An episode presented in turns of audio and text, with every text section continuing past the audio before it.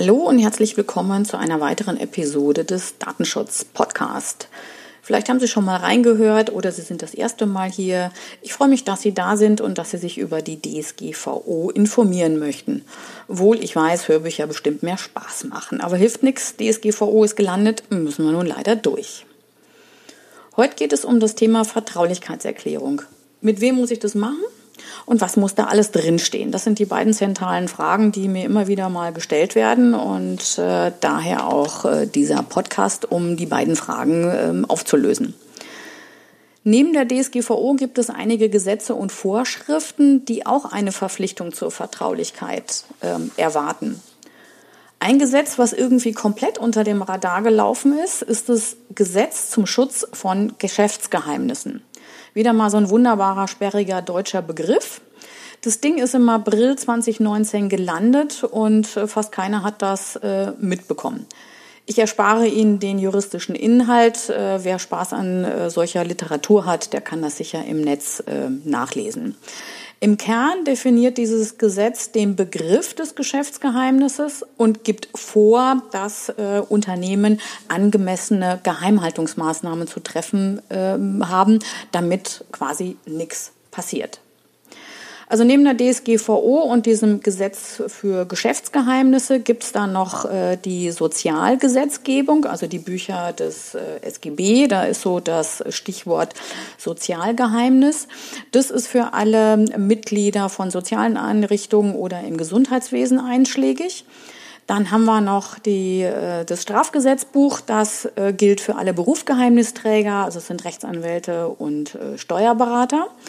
Und last but not least kann es sein, dass für Ihre Branche noch andere Spezialregelungen gelten. Ähm, und da gilt es sich auch nochmal dann auf die Suche zu begeben, nicht, dass da noch was ähm, vom Tisch fällt.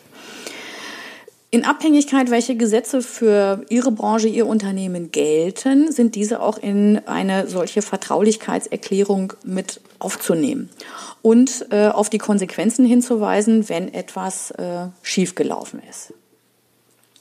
Nun zur Frage, mit wem muss ich so eine Erklärung abschließen?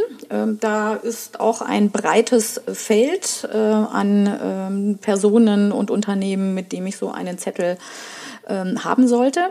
Das geht los bei den Mitarbeitern eines Unternehmens. Äh, es betrifft nicht nur die angestellten Mitarbeiter, sondern auch äh, Freelancer, Geschäftspartner, externe Dienstleister, die ehrenamtlichen Mitarbeiter, zum Beispiel in Vereinen nicht vergessen, Azubis, Praktikanten, also alle ähm, Menschen, Personen, die in meinem Unternehmen also mit äh, Informationen, Personenbezug äh, zu tun haben. Ähm, bei den Auftragsverarbeitern sollte so eine Klausel auch in den entsprechenden Verträgen enthalten sein. Also da vielleicht mal in den AV-Vertrag gucken. Ich bin ja so ein Freund des Überblicks und da hat mir immer eine Tabelle äh, geholfen, in die ich zunächst erstmal alle eingetragen habe, die in die äh, meine Verarbeitungsprozesse eingebunden sind.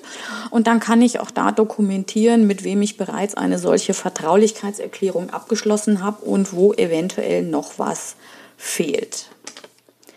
Aus Nachweisgründen empfehle ich auch, diese Verpflichtung zu dokumentieren und ähm, zum Beispiel auch das standardmäßig in den Einstellungsprozess von neuen Mitarbeitern mit aufzunehmen, dann äh, vergisst man das an der Stelle ähm, auch nicht. Nun zu den Texten. Sie müssen das Rad nicht neu erfinden. Äh, Sie finden Muster und ausführliche Informationen zum Thema Vertraulichkeit auf den Seiten der Aufsichtsbehörden. Einige Verbände stellen da auch wunderbare Muster zur Verfügung. Also da einfach mal auf die Suche gehen und dann werden Sie bestimmt äh, fündig. Dann wünsche ich viel Spaß mit den Vertraulichkeitserklärungen. Äh, Nichts zu haben an der Stelle ist die zweitbeste Lösung. Also da kann ich nur empfehlen, äh, schauen Sie mal nach, mit wem Sie solche Erklärungen äh, abgeschlossen haben und ob auch alle einschlägigen Gesetze dort äh, enthalten sind. Also dann bis zum nächsten Mal. Ciao. Servus.